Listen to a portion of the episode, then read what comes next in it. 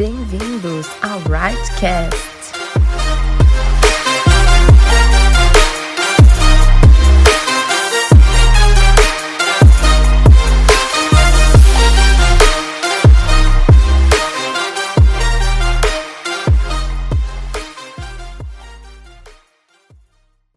Oi, pessoal, tudo bem? Eu sou a Jéssica, casada com o pastor Fi.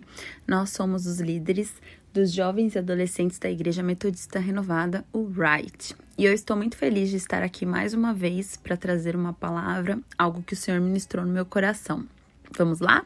E é quase impossível não falarmos, não relacionarmos a questão da pandemia, da quarentena, porque tudo isso tem regido a nossa vida, as nossas escolhas e também aquilo que o Senhor tem falado conosco. E eu gostaria de compartilhar algo que o Senhor ministrou ao meu coração durante essas últimas semanas.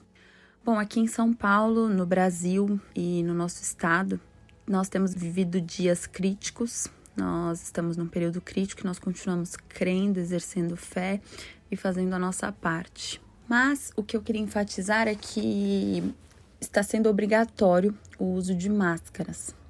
E mesmo quando nós voltarmos à normalidade, entre aspas, a máscara ainda vai ser um acessório que a gente vai usar por um tempinho.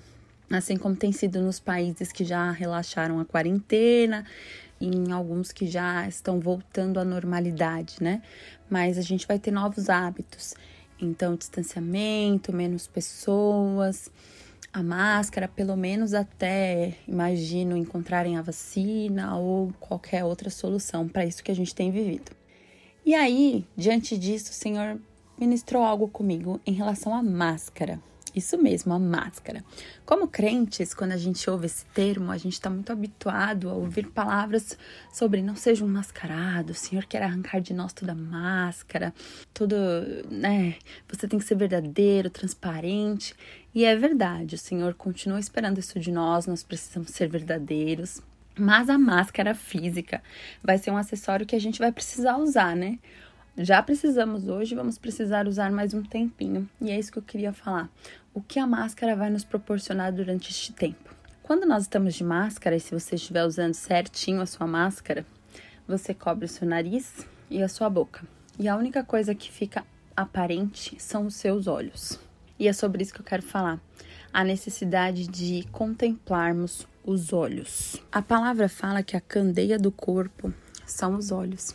E os olhos, eles refletem exatamente a verdade que há em nós, a verdade que há no nosso sentimento. Então é por isso que quando às vezes uma pessoa ela pode estar muito bonita, ela pode estar bem arrumada, ela pode estar com um baita sorriso no rosto, mas quando a gente contempla os olhos dela, a gente consegue ver tristeza, preocupação, abatimento. Ou então, quando a gente brilha os olhos, nossos olhos ficam brilhando de alegria, de satisfação, ou até mesmo um olhar apaixonado que a nossa pupila dilata e aquele olhar, né, cheio de amor, um olhar 43, como dizem por aí. Mas os olhos eles refletem exatamente a verdade que está em, está em nós. E eu creio que este é o tempo em que nós seremos chamados a contemplar os olhos. E eu peço desde, desculpas desde já se por acaso eu usar a expressão olhar nos olhos, que ela é redundante, mas aqui falando de forma informal talvez saia. Então peço desculpas desde já, mas este é um tempo de contemplarmos os olhos, os nossos olhos e os olhos do nosso próximo. E algo que o Senhor ministrou comigo é que é um tempo de reflexão. Sabe, nós estamos inseridos na Geração do cancelamento. Infelizmente, as pessoas são facilmente canceladas pelas suas atitudes, pelas suas posturas. E a palavra fala em Lucas 6,41: E por que atentas tu no argueiro que está no olho do teu irmão e não reparas na trave que está no teu próprio olho? Nós somos muito prontos a sermos justiceiros, em apontarmos os erros uns dos outros. E não é este o tempo, é este tempo de nós olharmos para nós, olharmos os nossos erros, olharmos as nossas atitudes e ainda mais como crentes.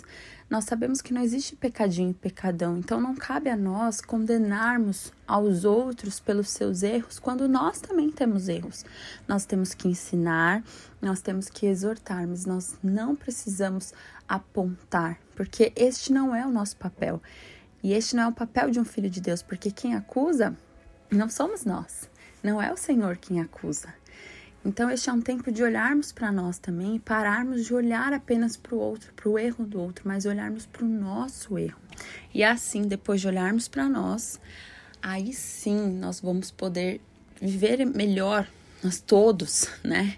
Se cada um olhar para si, se cada um buscar se consertar, não é necessário apontar o erro do outro. Algo também que o Senhor falou comigo neste tempo é sobre salvação, porque nós precisamos que as pessoas olhem a nossa salvação, que as pessoas vejam Jesus em nós, que as pessoas vejam Jesus no nosso olhar. Sabe, queridos, as pessoas a palavra fala que a ardente expectativa da criação aguarda a anunciação dos filhos de Deus. E eu sinto que isso sempre existiu, mas neste tempo as pessoas elas estão urrando isso. Elas estão desesperadas, elas estão chutando a porta e gritando pela manifestação dos filhos de Deus. É por isso que a igreja não pode parar, é por isso que a igreja continua ativa, continua levando palavra de fé, de esperança, porque as pessoas estão necessitadas. Elas sempre estiveram, mas neste tempo elas estão sendo confrontadas diariamente e elas precisam do lugar seguro que nós temos. Nós precisamos demonstrar a essas pessoas a paz que excede todo entendimento. Nós estamos firmados nesta paz que excede todo entendimento. E de fato excede, porque nós não temos ainda as respostas, mas nós temos a fé em Cristo Jesus. E nós precisamos apresentar as pessoas. Então, que neste tempo você volte os seus olhos para as pessoas que estão à sua volta, os seus familiares, os seus amigos que ainda não conhecem Jesus, e peça para o Espírito Santo te dar estratégias para alcançar essas pessoas. Esses dias eu abri uma caixinha de perguntas no Instagram e eu falei o seguinte: olha, você que quer uma oração, independente da sua religião, não estou aqui para falar da minha. Você que quer uma oração, Deixa aqui o seu pedido, porque com isso eu vou mostrar que você é importante para mim. Mesmo que você não acredite, orar por você é uma forma que eu demonstro que me importo com você. Então, mesmo que você não acredite na minha fé, acredite que eu me importo com você. E eu levei esses nomes em oração e eu tenho colhido os frutos disso. Tenho colhido os frutos dessa atitude. Então, peça para o Senhor te dar estratégias. Você pode falar do amor de Deus, você pode se dispor a orar, o Senhor vai te dar estratégia de acordo com quem você quer e você deseja alcançar. E também é um tempo, queridos, de intimidade. Nós conhecemos a história de Jó, e no capítulo final da história de Jó, depois de tudo que ele passou, depois de tudo aquilo que ele viveu com o Senhor, ele diz: Com o ouvir dos meus ouvidos ouvi, mas agora te veem os meus olhos. Sabe por vezes, nós nos alicerçamos apenas na ótica daquilo que o Senhor falou com o outro. A gente assiste várias ministrações no YouTube, lemos vários livros, assistimos milhares de ministrações no Spotify e acabamos tendo a ótica daquilo que Deus falou com o pregador X e Y, com os nossos líderes. E é muito bom sermos alimentados por eles, é muito bom sermos alimentados por quem nos lidera, mas o Senhor também deseja ter intimidade com você. Ele também deseja te mostrar, ele também deseja se revelar a você. Ele também deseja que você tenha experiências com ele segundo a sua ótica, e não a ótica só de alguém que você ouviu falar, né? Às vezes a gente começa a contar as experiências do outro. E tal, pastor pregou isso e ele falou isso e ele viu, olha que incrível. Mas o Senhor também quer que você tenha esses momentos para contar, que você tenha os seus testemunhos, que você tenha as suas experiências com ele, que você tenha algo pessoal com ele. E ele deseja, ele deseja se revelar a você através da palavra, ele deseja falar com você, você que eventualmente toca, canta, ele deseja também te inspirar a escrever algo para ele, ele deseja ter um relacionamento pessoal com a gente, com a gente mesmo, você e ele. Independente da sua origem, das suas habilidades, ele quer te ver. E você poderá contemplar com os seus olhos, com a sua experiência, com a sua ótica, e você vai poder contar as histórias deste tempo segundo a sua ótica. Não segundo a ótica, lá na frente a gente vai ver dos grandes profetas, os grandes pastores, eles vão ter muitas coisas a dizer a respeito desse período, mas o Senhor também quer que você tenha a sua ótica, aquilo que você viveu com Deus nesse período, durante o dia a dia, aquilo que você aprendeu, aquilo que ele falou, aquilo que ele te ensinou. E por fim, a palavra fala que a candeia do corpo são os olhos, de sorte que se os seus olhos forem bons, todo o teu corpo terá luz. Se, porém, os teus olhos forem maus, o teu corpo será tenebroso. Nós precisamos ter bons olhos. Nós não podemos ser prontos a criticar. Às vezes a gente, ah, mas tem que falar mesmo, a gente precisa servir ao Senhor com excelência, ai, e isso e aquilo, mas nós precisamos, como crentes, termos bons olhos. Nós precisamos exercer isso, porque as pessoas já têm a predisposição com o mal, já têm a predisposição em criticar e nós precisamos ir na contramão. Sabe, já vi milhares de situações em que eu, pelo meu jeito, colegas que não são crentes olham para mim e falam assim: "Nossa, mas ai, você é iluminada, porque você aguenta isso, você aguenta aquilo", ou então, "Nossa, você pensa dessa forma, você é uma iluminada". E olha que engraçado, eles nem conhecem a palavra, mas a palavra fala que se os nossos olhos forem bons, todo o corpo terá luz. Então, que neste tempo a gente possa exercer bons olhos, até para que toda essa situação seja mais leve. Se nós passarmos esse tempo todo apenas murmurando, apenas reclamando, apenas pensando no que perdemos ou que não perdemos ou que vamos perder, nós vamos enlouquecer e nós não vamos ser alimentados de fé.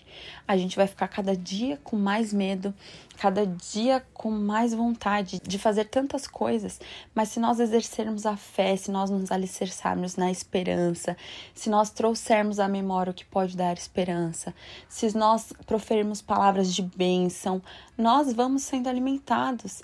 Gente, um monte de coach tá aí fazendo sucesso e o que, que eles pregam? Que você tem que fazer afirmações. Fale que você é isso, fale que você é aquilo, você é um vencedor.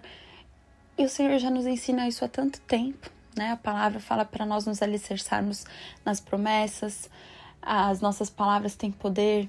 Então não é necessário nenhum coach bíblico para isso. O próprio Senhor nos ensinou e que nós possamos utilizar esse tempo para exercermos a fé e termos bons olhos, sermos benignos, sermos tardios em criticar, tardios em falar, tardios em reclamar. É difícil, não é fácil, mas eu creio que o Senhor vai nos dar a sabedoria.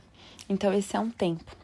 Talvez daqui um mês nós possamos sair de casa finalmente, mas ainda tenhamos que usar máscaras.